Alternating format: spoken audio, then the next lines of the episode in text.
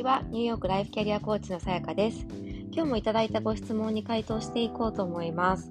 今日の質問は、過去に人間関係で悩んだことはありましたか？というご質問です。ありがとうございます。もちろん、あの、たくさんあってですね、まあ、特にね、離婚もしているので、前の夫との関係性もそうでしょうし、例えば、あの、小さい時にいじめられたようなこと、いじめられることがあったりとか、まあ、友達関係で悩むことだって、あの、ね、ありましたし、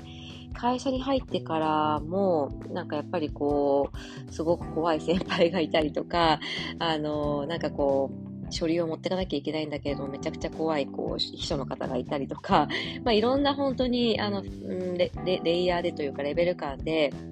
人間関係の悩みっていうのは当然ながらあったなと思います。まあ、ただ多分ほとんど忘れていることが多くて、インパクトがあることっていうと、まあ、そんなにこう多くないのかなとは思うんですけれども、今パッとこう聞かれてですね、あのー、やっぱり、うーん、苦しかったなという時は、その前回やっぱニューヨークに駐在していた時かなと思います。で、その時は、あの、まあ、もともと、あの、私はずっと海外勤務をしたかったので、商社をあの希望したっていうところもあったんですけれども、あの、またもともといた会社は、え、ー、と、4年目までに、入社4年目までに海外に行けますよ。まあ、その研修でですね、あの、例えば、語学研修みたいな感じで、語学学校に行かせてもらうみたいな、あの、ものもあったり、もうすでに語学ができる人は、ちょっと、もう少し半年とか1年とか長い期間、あの、インターンみたいな形で事業会社に行ったりっていうのがあったんですけれども、なぜかですね、あの、お膝元である人事部にいた私は、まあ、もともと語学ができたということもあって、いわゆる語学研修、そのどこかの新しい語学を学ぶ3ヶ月とか4ヶ月とか、あの、もう完全に仕事をせずに語学学校に毎日通うっていうのがあって、めちゃくちゃそれ行きたかったんですけれども、あの、まあ、それをはいけずですね。で、なんかこう、あの、なんて言うんだろう。中国に最後の最後の4年目は多分過ぎていたと思うんですけれども、ちょっとまずいねっていうことで多分会社もこう、私を中国に、えっ、ー、と、4ヶ月間いたのかな？あまあ、派遣してくれて、まあ、ただそれは語学の勉強ではなくも普通にあの現地法人で働いていて、まあ、語学学校は行ってたんですけれども、あのそれは全然、あの、なんていうんだろう、仕事の時間以外の時間で行ってたっていう感じだったんですよね。で、まあ、ちょっと不満はあったんですが、まあでも、あの、良かったなと、うん、いうのがありましたと。で、その後、えっ、ー、と、やっぱり海外勤務、海外駐在したいっていうことはずっと、あの、考えていて、で、面談のためには言ってたんですけれども、まあ結構、3年目か4年目ぐらいの時に、あの、娘を出産して、まあ、お子さんもちょっとちっちゃいから、しばらくは、あの、難しいかもね、みたいなことを言われていたんですね。で、言われてたんですが、あの、2010、えっと、3年に、あの、派遣するっていう話になってるけど、どうって聞かれて、まあ行きますっていうことで、まあ、ニューヨークに行くことになりましたと。で、その時にいた、え、ー、と、現地にいる、いた、もうすでに行っていた私の上司っていうのが、え、ー、と、まあ、とっても、あの、優秀な方で、いわゆる人事部の中では割とエースだったんですよね。で、まあ、ただ結構厳しくて有名な方ではあったんですよ。で、あの、割とみんなこう、ちょっと恐れていたというか、あの、いうか、あの、タイプの方で、で、あの、もうちょっと身の、身の、身が引き締める、し引き、身が引き締まる思いでですね、まあ行って、で、私自身も、なんて言うんだろう、まあ、あの、そういう人、方のもとでしっかり鍛えてもらおうっていう気持ちもありましたし、あとは、子供がいながら、その、あの、もう一人の配偶者がいない状態で駐在するっていうのが初めてのケースだったので、会社も一応そのルールを、なんて言うんだろう、あの、基本原則としてはそれはダメなんですね。なぜかというと危ないから。私が働いてる間に子供に何かあった時に、こう、やっぱり、あの、なんだろう、バックアップしてくれる人がいないっていうのはちょっとリスクなのでダメっていうことだったんですけど、まあそれを言ってると女性派遣できないのでっていうことで、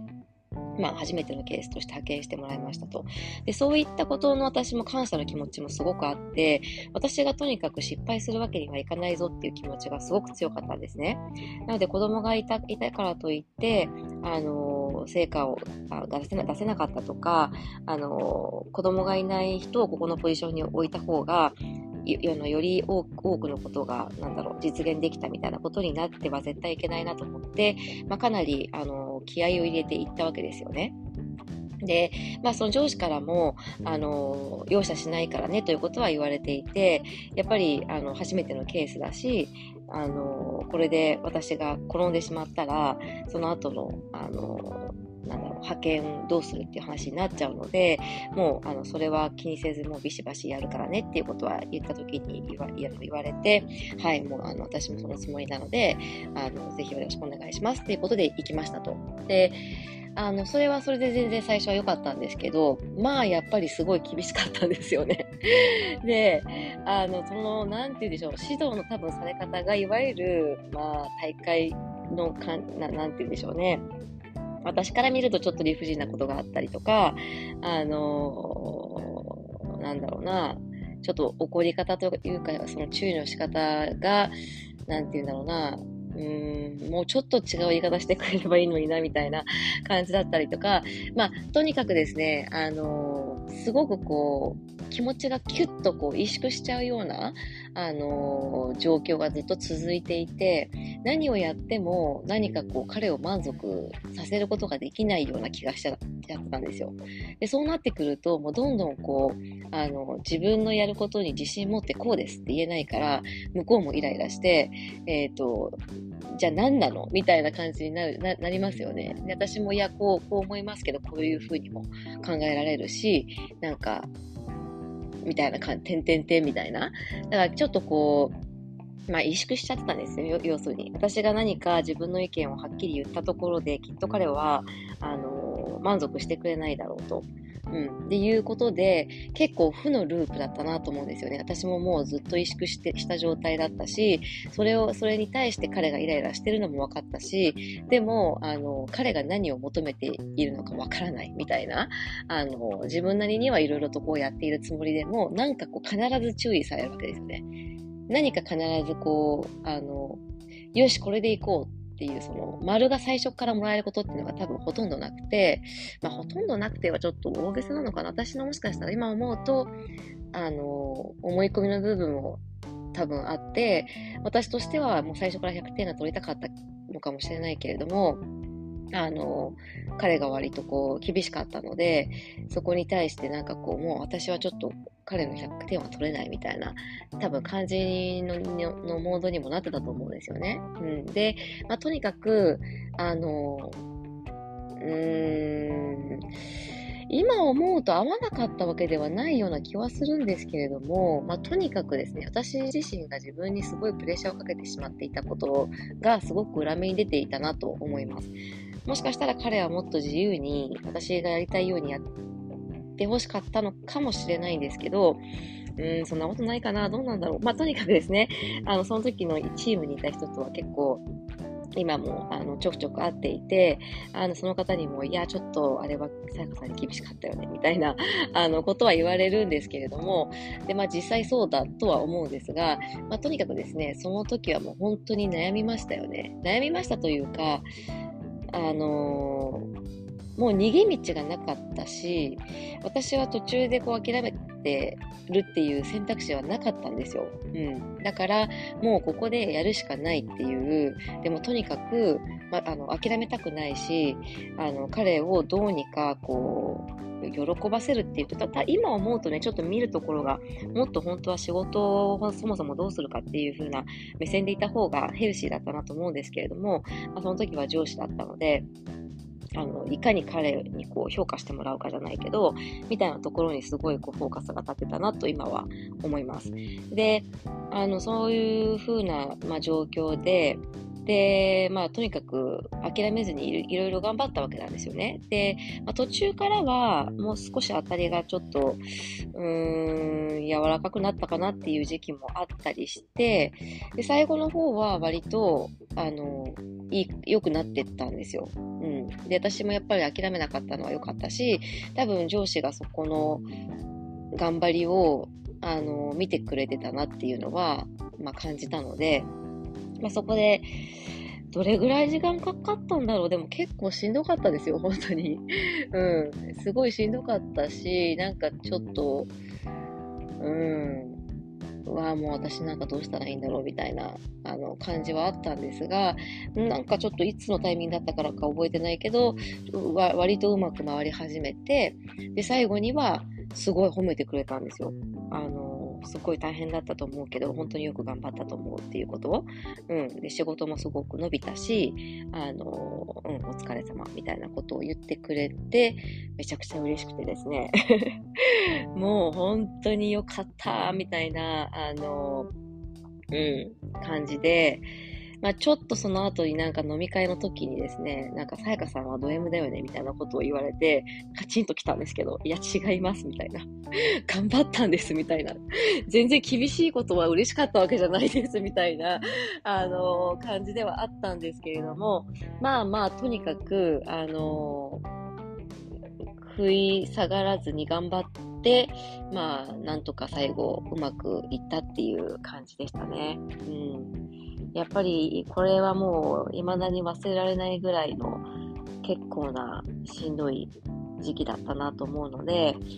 うん、あの人間関係で悩んだことありますかって聞かれるとやっぱりパッと一番それが最初に出てくるかなって 思います。まあ社会人生活15年ちょっとの中であの悩んだことはやっぱりちょこちょこありましたよね。そういうちょっとなんて言うんでしょう。やっぱり厳しい先輩系がまず1個。で、もう1個は、ちょっと仕事をしてくれない系の、系のものがもう一個、もう一個っていうかパターンがあるかなっていう気がします。人間関係の悩みでいくと。うん。まあもう一つは、あの、ちょっとなんか理不尽に本当になんか感じの悪い人がいたりとか、うん、っていうのはありますよね。なんか違う部署の人とかで、なんだろう。もっと気持ちよく仕事しようよみたいに思うこととかやっぱりあったかなとは思うんですけど、まあでも別に日常的にその人とのことでね、ずっと悩むっていうことではないので、